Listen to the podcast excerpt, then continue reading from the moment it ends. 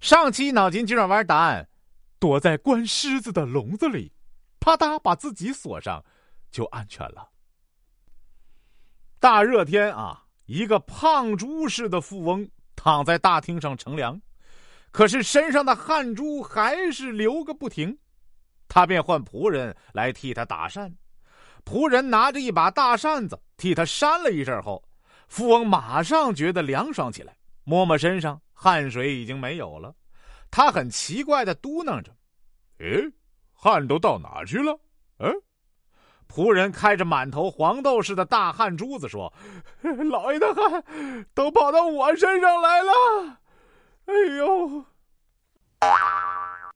好像这俩人配合的还挺好啊。咋说呢？是吧？哎呀，就觉得仆人挺惨的。说这个阿凡提当理发师的时候，有个大阿轰，每次来剃头都不给钱。阿凡提很生气，想狠狠的整他一下。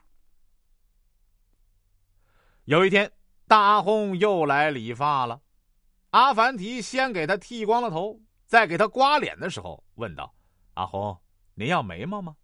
哎，当然要，这还用问？阿红说：“好，您要我就给您。”阿凡提说着，嗖嗖几刀就把阿红的两道眉毛给刮了下来，递到他手里。大阿红气得说不出话呀！谁叫他自己说过要呢？阿红啊，胡子要吗？阿凡提又问。哎，不要不要！大阿红连忙说：“好，您不要就不要。”阿凡提说着，又嗖嗖几刀，就把大阿訇的胡子给刮下来，甩在地上。大红对镜子一看，自己的脑袋和脸都刮得精光，简直像个光溜溜的鸡蛋。这下他可气坏了，就大骂起来：“得了，得了！”阿凡提接着说：“这不都是遵照您的吩咐做的吗？要是依着我……”不要说眉毛胡子，就连您的头发我也不愿意剃嘞，嘿嘿。言而总之，中国文化博大精深，语言怎么说都可以，但你得给钱呐，你剃头得给钱呐，给钱呐，给钱呐，这就是下场。嗯，说从前呐，有个地主，以做寿为借口。扣下长工们一个月的工钱用来送礼，等到请客那天，他只给长工们每人一个鸡蛋，并且说：“这是未来的大飞机，哎，吃吧。”长工们辛辛苦苦的流了一个月的血汗，代价就是这一个鸡蛋，心中都十分气愤。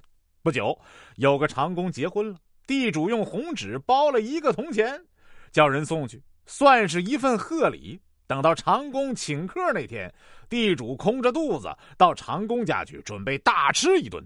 他进门一看，客人已经坐满了好几桌，只剩最上面还有一张桌子空着。他走去坐了，心里想：“嘿嘿，不和穷人同桌，哎，独自一桌正可吃个痛快。”眼看别的桌上都摆满了酒菜，客人们吃的挺起劲儿。地主独自坐在那里想：“嗯，准是为我单做特别可口的小菜呢。”哎，果然，过了会儿啊，特别可口的小菜来了。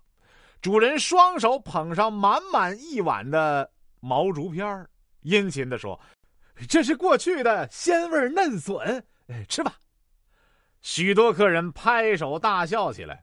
地主面红耳赤，只好按着空肚子。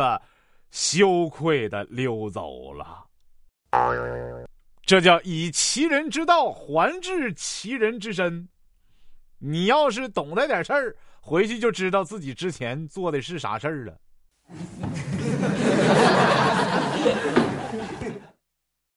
本期脑筋急转弯问：最后冒出的牙齿是什么？